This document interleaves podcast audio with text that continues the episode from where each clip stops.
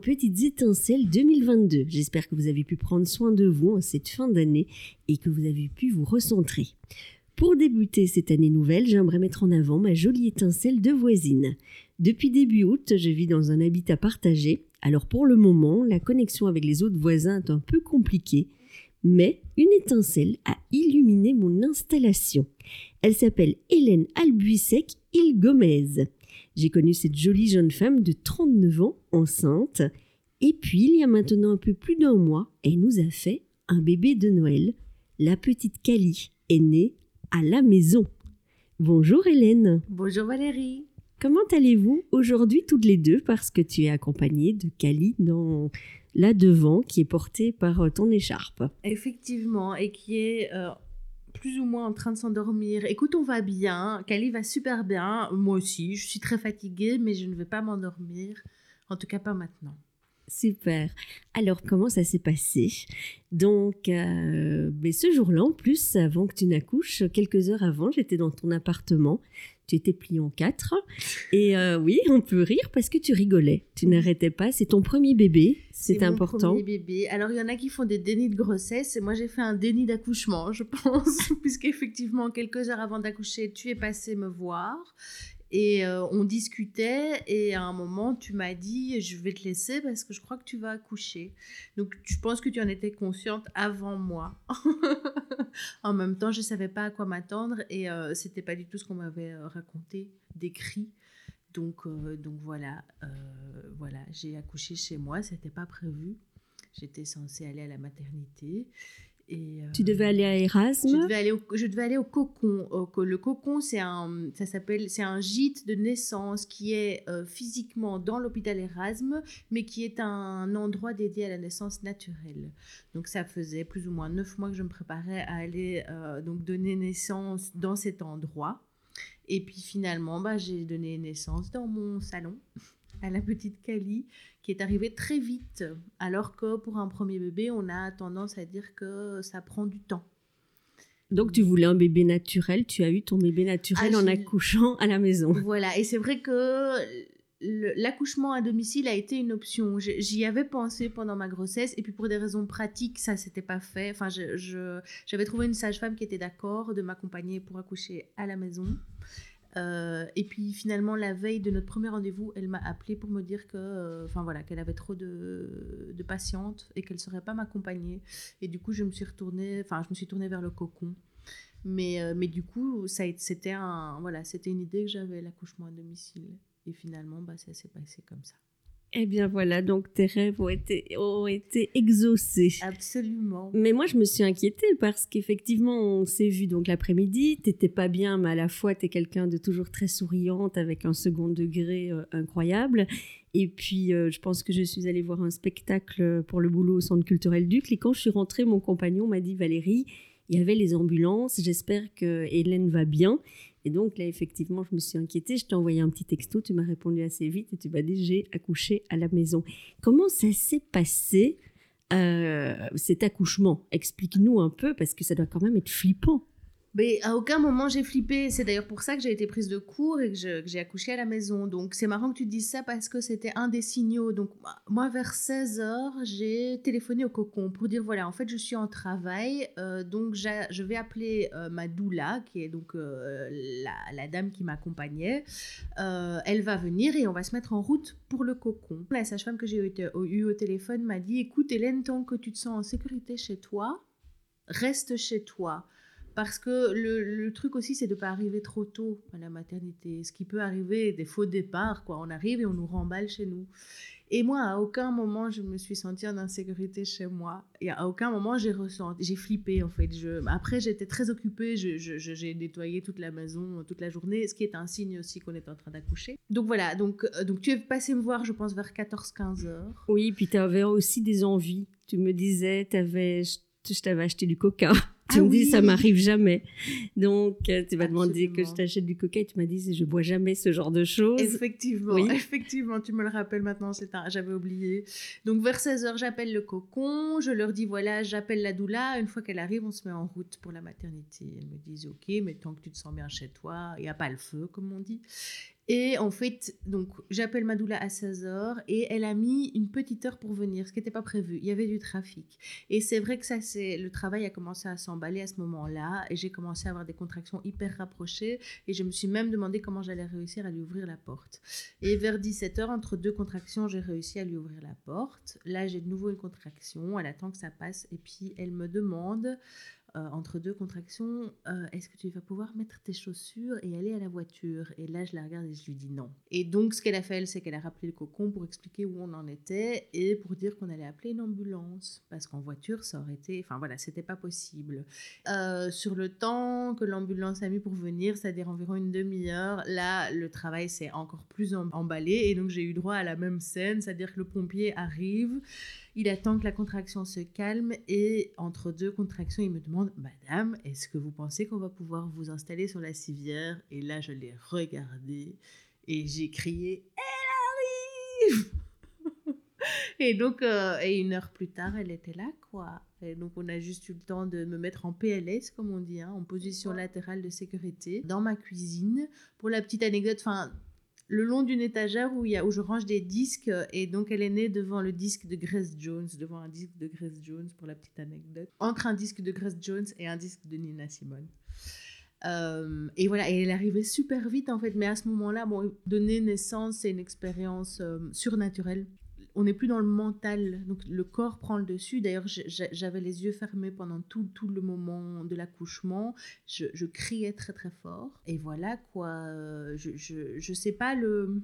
Mais de côté sur une civière, t'es sur quoi? Non, non, je suis par terre. je suis par terre. Je suis par terre. En fait, je, je, on n'a pas eu le temps de, de, voilà, de quoi que ce soit. En fait, mon corps a pris le dessus. Je me suis couchée par terre. Euh, ils m'ont enlevé mes vêtements et puis, et puis en deux poussées, le bébé est arrivé, quoi. Et eux, ils n'ont eu le temps que de regarder, en fait.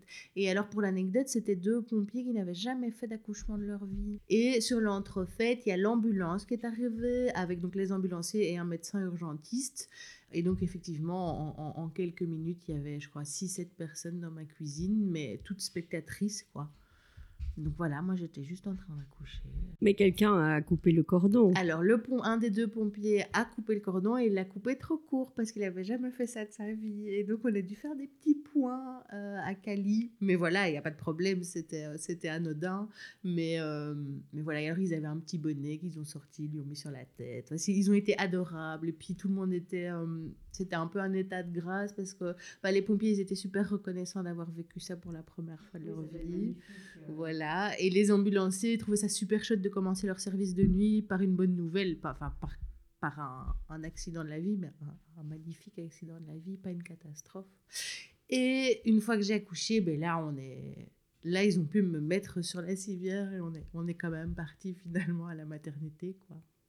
Et maintenant comment tu te sens? Alors, on est à un peu plus de cinq semaines de l'accouchement.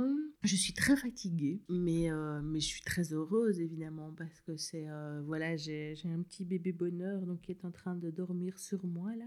Écoute, la maternité, c'est j'ai pas encore beaucoup de recul, je suis en plein dedans il y a quelque chose de surnaturel, comme je le disais pour l'accouchement. On est porté par une force. Euh, je sais pas, j'ai pas encore beaucoup de recul, donc je, je, vis le truc à fond. Je suis en fusion avec mon bébé. Ça se passe super bien parce que j'ai voilà, j'ai tiré le gros lot. C'est une loterie, hein, les bébés, et mon bébé est très très calme. Elle est hyper facile, elle, elle, elle pleure pas. Enfin voilà. Écoute, on vit les choses au jour le jour. Bon, la fatigue physique est là, mais. Euh, après, je je réalise pas encore. Parfois, je la regarde et je me dis, punaise, quoi. Elle sera là tout le temps, 24 heures sur 24, 7 jours sur 7. C'est ma fille.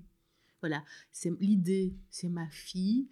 C'est encore tout à fait euh, nouveau, quoi. Je, suis encore en train de réaliser. Ce qui est intéressant aussi, c'est que quand je t'ai rencontré tout au début, tu m'expliquais ben, des choses un peu plus compliquées, c'est-à-dire que tu avais un boulot, tu as fait un burn-out. Euh, voilà, maintenant tu te retrouves aussi dans un nouvel appart, c'est tout à fait autre chose. Et euh, tu m'expliquais que tu n'avais jamais été aussi centré et que tu te sentais vraiment euh, super bien. Je crois que tu es une hypersensible aussi comme moi. Et que tu m'as dit, ben voilà, je vis les choses et je me sens vraiment bien. Ça, c'était un état de grâce pendant la grossesse. C'est vrai que j'étais hyper ancrée, comme jamais. Il y avait plus de doute en une fois voilà, je vivais les choses au jour le jour avec une espèce de d'ancrage que j'ai rarement ressenti. Je dois être honnête, euh, ça fait quelques jours que je suis moins ancrée parce qu'il y a un peu des, vieilles angoisses qui sont maintenant revenues. Bon, je sais pas encore comment je vais gérer ça et je crois que c'est tout à fait normal. Voilà, je, je redescends quoi. Je redescends un peu de cet état de grâce. Là, c'est la réalité en plein, c'est la responsabilité de ce petit bout. Voilà, de, je, je, je trouve pas le mot, mais je suis un peu moins désinvolte quoi. Mais mais voilà, c'est un travail sur soi après pour retrouver le centrage. Euh, c'est la vie, quoi. C'est la vie qui continue, en fait. Mais c'est vrai que j'ai expérimenté pendant la grossesse. Pourtant, une grossesse, c'est pas non plus de tout repos. Surtout que je l'ai vécu seule. Euh, donc il y avait des moments c'était éprouvant, puis il y a eu ouais déménager quand on est enceinte, enfin tout ça c'est pas c'est pas anodin, mais malgré tout je traversais comme ça tous les événements avec une espèce de confiance euh, inébranlable. Ouais, c'était, c'était chouette euh, à, expérimenter, à ressentir. Oui, parce qu'on va, on va en parler. C'est un, un, petit bébé qui a un papa, qui connaît son papa, mais tu es une mhm. maman solo. Voilà, donc on a, avec son papa, jamais été en couple. C'est un bébé surprise. Voilà, et en même temps, moi, ça faisait quelques années que j'avais un, un, désir de, d'enfant énorme, mais je ne rencontrais pas... Euh, l'homme euh, idéal. Enfin voilà, donc je ne suis pas en couple et c'est voilà, ce bébé, c'est une surprise. Et puis c'est une métisse Kali, elle est euh, donc à moitié congolaise et euh, donc son papa est congolais. Et c'est enfin voilà, elle va être métisse, donc ça c'est une réalité aussi. Il y a toute une, une, partie de son histoire, de d'où elle vient. Je vais pas pouvoir lui transmettre. C'est important qu'elle ait des liens avec sa communauté. Les, je fais confiance à la vie, les choses se mettront en place c'est ça qui est bien souvent avec toi aussi, c'est je fais confiance en la vie. Alors maintenant, effectivement, tu me disais, ben, il y a ce côté euh, moins facile, mais c'est normal, tu as accouché, il y a les émotions qui reviennent, il y a peut-être un petit baby blues qui peut arriver, c'est possible aussi. Donc, et puis, on vu une période très, très, très, très anxiogène. Donc, euh, c'est normal que tu te poses aussi des questions. Ouais, c'est un peu euh, ce qu'on vit est clairement anxiogène. Et là, j'étais un peu dans ma bulle. Hein, et, euh, et, là, je redescends. Et, je redescends dans cette réalité qui est effectivement, c'est un peu vertigineux ce qui nous arrive. Le, fait de continuer à avoir des projets alors qu'on ne sait pas de quoi demain est fait et que ça part un peu en cacahuète à tous les niveaux, bah effectivement, là, là ça bah là je le enfin alors que j'étais dans une bulle pendant que j'étais enceinte ben là euh, là on y est quoi. On est c'est un, un, petit bébé qui va qui, qui, est né dans ces énergies là qui va grandir dans ce monde qui est tout à fait incertain qui est euh, en train clairement de se casser la figure et on on sait pas ce qu'il y aura après. Et, euh, et je sais pas ce qu'elle est venue faire maintenant là dedans quoi c'est qu'elle est venue t'apporter et apporter de la lumière parce que c'est déjà un bébé très lumineux. C'est un bébé super lumineux, ultra ancré, pour le coup, super incarné, super zen, très éveillé, euh, avec des grands yeux. Elle dort pas beaucoup. On sent qu'elle veut en être, qu'elle a déjà plein de choses à raconter. Et donc oui, elle est clairement, elle, sait pourquoi elle est arrivée maintenant. Et, euh, et effectivement, elle apporte beaucoup de lumière et c'est un cadeau en fait. C'est un cadeau de la vie. L'expression, c'est ça en fait. C'est un cadeau de la vie. Et puis c'est aussi la, la, vie qui continue envers et contre tout, malgré ce qu'on vit, malgré le climat actuel. Alors toi, euh, pour expliquer un peu ton parcours, tu viens d'où? Tu as fait quoi comme études, etc. Alors, moi, je ne suis pas euh, bruxelloise à la base, je viens de la campagne, mais j'ai quitté ma campagne très très vite. Euh, à 17 ans, je suis partie à l'autre bout du monde. J'ai toujours aimé voyager, j'ai pas, j'ai pas attendu très longtemps pour faire un grand voyage. Euh, donc je suis partie en Amérique du Sud, en Équateur, pendant un an. Et puis je suis revenue et j'ai fait des études en philologie romane. Et j'ai toujours eu une fibre sociale très développée. Moi, je voulais changer le monde quand j'étais adolescente. Moi aussi. J'en suis un peu revenue. Oui. C'est pas possible en fait. Euh, enfin, l'impossible n'est tenu, mais je crois que voilà, je vois plus petit. Donc, et alors très vite, je me suis dit, ok, moi j'ai envie d'être, de faire un métier, euh, j'ai envie de bosser dans le social, mais avec cette formation littéraire. Et du coup, j'ai commencé à donner des cours d'alphabétisation à des adultes, euh, à des primo-arrivants, à des chercheurs d'emploi, à des jeunes en décrochage scolaire ou qui avaient fait un petit passage par, par la prison. voilà, ce type de public-là, très multiculturel. Euh, et qui avait des parcours de vie pas faciles. Euh, et j'ai fait ça pendant une petite quinzaine d'années. Alors, je me suis beaucoup donnée, donc comme tu le disais euh, plus tôt, je suis quelqu'un d'hypersensible, et donc c'est vrai que je, ben voilà, je, j'avais du mal à mettre des limites. Et il y a un moment, c'était trop. Je, voilà, les réalités que je côtoyais, les, les énergies que je côtoyais ont fini par, par me faire du mal, en fait. Alors, pas pas que le public en question avec lequel je travaillais, mais les environnements de travail en fait qui sont. Voilà, je trouve que le monde du travail c'est pas c'est pas toujours un monde bienveillant. Euh, on a envie de faire du bon boulot, mais euh, mais il y a la réalité à côté, il y a notamment la réalité des subsides. Enfin voilà, les tout ce qui est lié au, travail social. Hein, sur la fin, on devait aussi faire du chiffre en fait. Euh, il n'y a rien à faire, on devait remplir nos groupes et on devait euh, les mettre à l'emploi. Alors que clairement, avant d'avoir un projet professionnel, ce public-là, bah, il doit avoir un projet de vie. Et c'est enfin, ça qu'on doit, on doit être là pour, pour les aider à, à, se réconcilier avec la vie et pas à, voilà, trouver un boulot. C'est une réalité économique qu'on nous impose de l'extérieur. Et donc, donc tout ça a fait que euh, j'ai commencé à perdre pied en fait. Euh, et j'ai fait un méga burn-out. Mais vraiment, j'ai été très loin parce que, mais c'est mon tempérament, je me suis vraiment pas arrêtée à temps en fait. J'ai vraiment été jusqu'au bout, jusqu'au bout, jusqu'au bout. J'ai même eu un accident en fait. Je me suis cassé le pied. Et ça, c'était vraiment, bah, j'avais plus le choix, je pouvais plus bouger en fait. Et euh, ah. Ah, petite Cali se réveille. Petite Cali se réveille euh, au moment où j'ai dit que j'ai eu un accident. C'est un signe. Voilà, donc en fait, littéralement, je me suis euh, triplement fracturé le pied donc, tu es obligé de t'arrêter. Donc, j'ai été obligée de lever le pied, d'arrêter, en fait. Euh, sinon, sans ça, je crois que j'aurais encore continué longtemps en n'étant pas bien, quoi. Donc, fracture du pied qui m'oblige à, à m'arrêter, à lever le pied, littéralement. Euh, et là, mon monde s'effondre. Mais littéralement, parce qu'à cette époque-là, il y a même le plafond de ma salle de bain de mon ancien appartement qui s'est ouvert en deux. Euh, voilà, j'ai eu une, un gros dégât des eaux. Tout est arrivé en même temps. C'était en novembre, il y a deux ans. Oui, c'est ça. Donc je, je, craque, je me casse le pied, le plafond s'effondre, j'arrête de bosser, certificat euh, médical, stop quoi. Et là, ben, euh, un an de congé maladie. Et l'année passée, au mois de novembre, euh, du jour au lendemain, alors la crise Coco était passée par là, hein, les confinements, etc., le, système qui commence à, à, dysfonctionner de plus belle. Euh, et euh, sans crier gare, je reçois une lettre de la mutuelle qui me dit que je, voilà, que je dois le lundi suivant retourner travailler, que je ne suis plus apte enfin que je suis apte à retourner travailler, alors que je n'avais été vue par aucun médecin de la mutuelle, etc. Pas de médecin conseil, rien du tout. Il y avait, on allait de confinement en confinement et en fait tous les, les j'avais chaque fois des, des rendez-vous avec euh, le médecin conseil qui était fixé et qui deux trois jours avant était annulé à cause du Covid.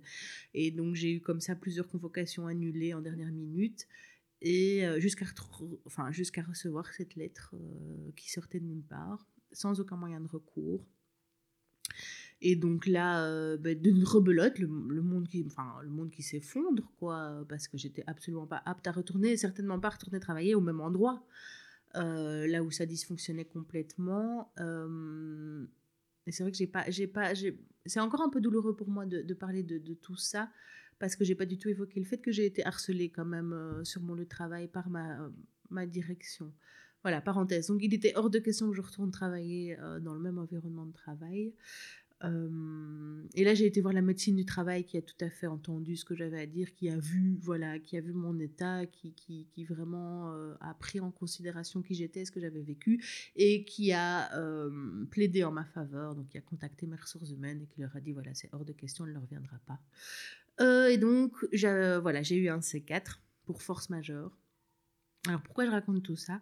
Parce qu'il n'y a pas de hasard pour moi dans la vie et moi qui avais envie d'un enfant depuis des années et voilà, ça, n'arrivait pas, eh bien, euh, deux, trois mois plus tard, j'étais enceinte pendant le Covid, par, allez, par hasard, euh, non, voilà, c'est oui. Voilà, appelons hasard euh, en, sachant ce qu'on met derrière le mot hasard, mais effectivement, donc en plein hiver, en plein confinement, en plein Covid, alors que j'étais pas en couple, eh ben voilà, ce bébé est arrivé.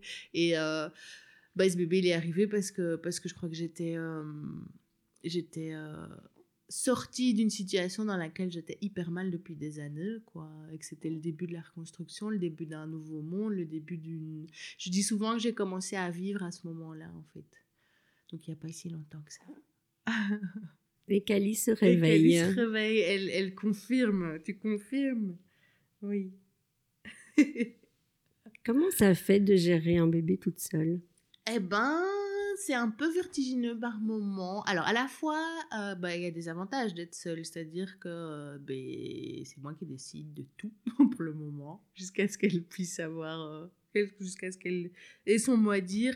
Mais donc on est dans une espèce de bulle, on est en fusion, c'est juste elle et moi, on est à notre rythme.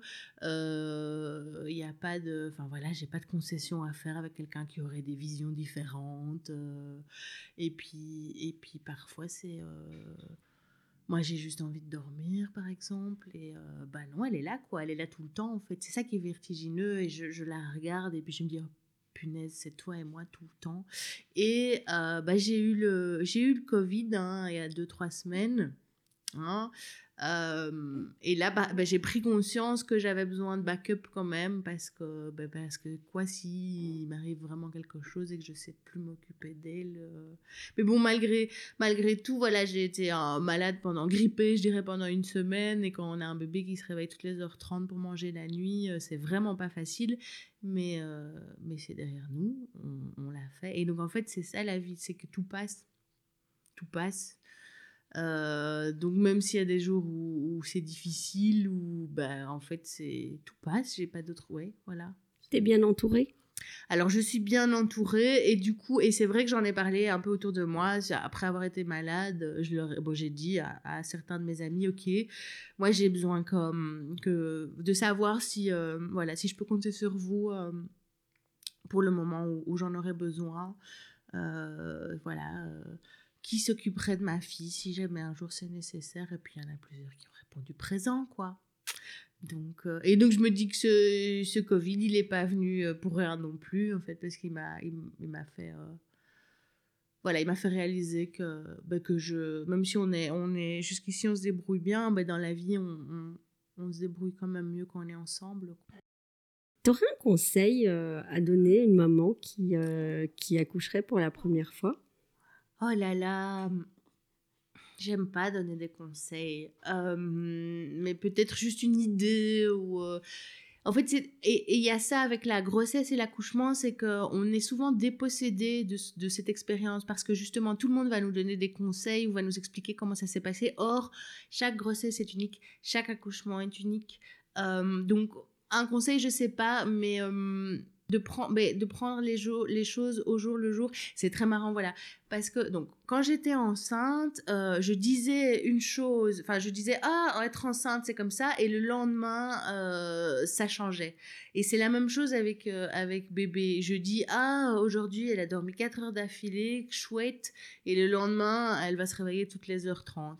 Et donc, en fait, c'est de, c'est de se dire que tout change, qu'il n'y a rien de permanent et du coup de vivre les choses euh, au jour le jour, à la minute, euh, voilà, d'être pleinement présent à ce qui se passe sans tirer de conclusion, et puis de, de vivre à fond ce qu'on vit en étant conscient que c'est unique en fait, et qu'on a beau, euh, voilà, parce que les gens, ils sont la plupart du temps hyper bienveillants, ils veulent donner des conseils, ils veulent t'expliquer comment eux c'était pour, pour que ça puisse t'aider, mais en fait c'est de pas trop écouter, d'avoir conscience de cette unicité enfin de, ouais, du fait que, que ce qu'on vit est unique et, que c'est très bien. Voilà. Et quand tu regardes ta cuisine, ça te fait quoi? Ben, J'aime bien, franchement, je, enfin voilà, c'est... Euh, ça, c'est quand même un truc de fou, quoi. Donc, effectivement, j'y pense tout le temps. Euh, je, je, regarde ce disque de Grace Jones et je me dis, ah, elle est née là, elle est née là. Et d'ailleurs, dès qu'il y a quelqu'un qui vient chez moi, qui vient pour la première fois, c'est une des premières choses que je dis. Je dis, voilà, elle est née là et je montre le sol. C'est, euh... oh non, c'est incroyable, c'est incroyable. C'est, elle a déjà entendu cette histoire-là des milliards de fois et elle l'entendra encore. Et alors, pour l'anecdote, euh, cette naissance à la maison a fait que j'ai eu beaucoup de mal à la déclarer. Ah oui, explique-nous. Donc, il y a eu un imbroglio administratif parce que, donc, elle est née à Molenbeek à la maison. Euh, mais l'adresse qui a été encodée était encore mon ancienne adresse à Saint-Gilles. Enfin, donc c'est le médecin urgentiste qui était sur place qui doit remplir les papiers pour la déclaration de naissance. Et l'administratif, c'est pas son fort. Euh, et donc lui, quand il a rempli les papiers, donc il a mis l'ancienne adresse de Saint-Gilles et il a mis une autre adresse qui est l'adresse par laquelle rentrent les véhicules, qui n'est pas non plus mon, mon domicile actuel. Euh, et donc, je suis arrivée à la commune avec ce papier et le gars de l'état civil m'a dit Écoutez, madame, je peux rien faire avec ça, c'est pas, pas correct. Euh, et du coup, j'ai dû retrouver le médecin urgentiste qui avait rempli les papiers et c'était déjà pas facile parce qu'en fait, c'était donc. Alors, c'était des médecins de Saint-Jean qui m'ont embarqué à Erasme après un accouchement à Molenbeek. Donc il y a eu aussi tout un... Donc trois communes différentes. Trois communes différentes. Et chaque fois que j'avais quelqu'un au téléphone, je devais réexpliquer et les gens ne comprenaient absolument rien. Et donc, et puis j'ai réussi à joindre le médecin urgentiste pour lui dire que les papiers étaient mal remplis, qu'il fallait recommencer. Et il me répond, je suis en vacances en Pologne. tu es multiculturelle. voilà. Et du coup, euh, elle a finalement. Donc, normalement, la déclaration de naissance, elle doit être faite dans les, dans les deux semaines qui suivent la naissance, maximum. Et elle a été déclarée le 24 décembre. Ben, comme je disais, c'est pour ça qu'on fait aussi ce podcast, c'est un bébé de Noël. Voilà. Donc, elle existe aux yeux de l'État depuis euh, le 24 décembre. Avant ça, c'était juste elle et moi. et c'est, voilà, je trouve ça assez drôle aussi, quoi. C'est particulier comme naissance. C'est pas une naissance anodine, c'est pas un contexte anodin. Pour terminer, quelles sont tes petites étincelles de vie? À part Cali maintenant Oh là là, ben les rencontres, euh, les rencontres, les rencontres humaines, et notamment euh, t'avoir rencontré ici dans cette, euh, dans cette, dans ce nouvel habitat. Euh, donc voilà, les, les, continuer euh, à créer du lien. L'humain, pour moi, l'humain, c'est le plus important. Euh, après, les petites étincelles, c'est quand je mets de la musique, voilà, et que je danse un peu dans mon salon. ouais, je... pour le moment, il y a, ouais, il y a, en fait, il y a, comme on est, voilà, on, on est obligé de par la situation de se recentrer de, de, de, voilà il y a moins de distractions passer des choses comme ça c'est écouter de la musique c'est lire un bon bouquin c'est rencontrer croiser quelqu'un et, créer du lien et, euh, et, voilà Merci Hélène, je pense que Kali a faim. on va... en effet. Merci vraiment du fond du cœur et puis on vous souhaite le meilleur à toutes les deux. Merci beaucoup Valérie. Avec plaisir.